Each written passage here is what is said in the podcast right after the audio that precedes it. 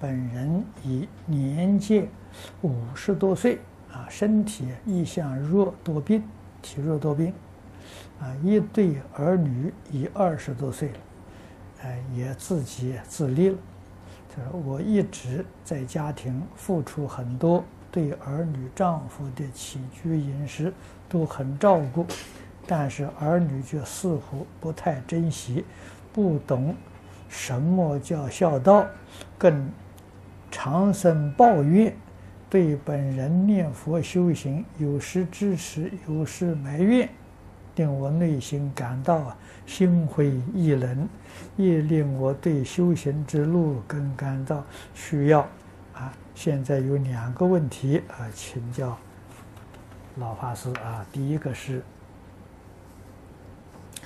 我本人若有啊有一笔。这个财产呢，可以供借下半生使用。说如果我离开家庭，找一个修行的地方，求生西方极乐世界，这样做好吗？啊，这个可以。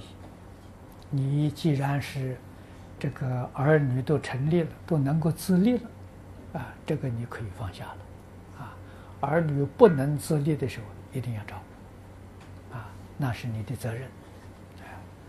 至于儿女对你常常有埋怨呢，那这是教育的问题，不能怪他，啊，怪你自己没有把他教好，你从小没有把他教好，啊，所以你看看这种事情，佛知道的很清楚啊，《无量寿经》上佛不是说吗？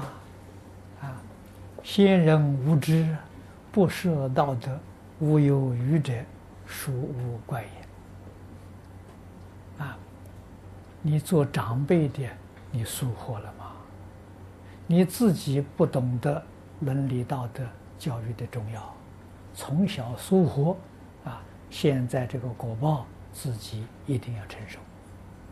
啊，那么好在呢，如果他已经长大了，已经能自立了，你自己可以离开他们了。好好的修行呢，这些，啊，这个是是好主意，啊，也是能够行得通的，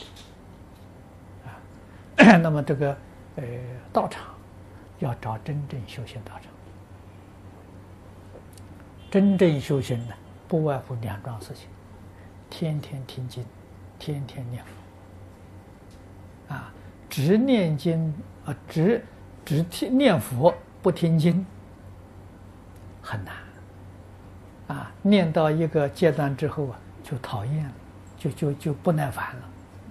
那佛念不下去了，就常常有啊。听经是明理呀，念佛是消业障啊啊！所以这两个要配合起来啊。每一天至少呢有两个小时到四个小时的听经。其他时间念佛，不能中断。啊，这样修啊，决定有好处。啊，那么现在听经，是在讲呢，语言很殊胜。啊，我们的网络，我们的电台，二十四小时都不中断。啊，所以每天听经四个小时，你可以选择时段，啊，到时候你听。不听经的时候就念佛，要找这样的道场啊。那么我所晓得的，在中国北方，常慧法师啊，他那个地方道场很如法啊。听说五台山呢，这个念佛的风气也都不错。当然，别的地方可能还有，我不知道啊。我晓得的时候，只有北方这个。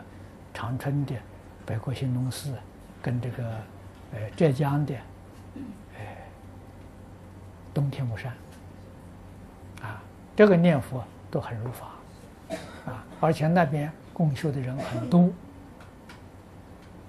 啊。这个东天目山好像有一千多人啊，他有三个念佛堂啊，先可以去看看啊，多看看，多了解。哪个地方有缘就到哪里去，啊，这样就好。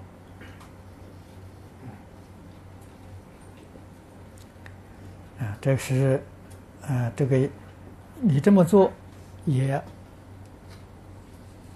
这个对你的家庭呢也有交代，啊，念佛功德回向给家庭，回向给儿女，啊，希望他们慢慢的得到佛佛佛力加持，都能够将来跟你一样的学佛，一样的修行呢，那就非常的圆满。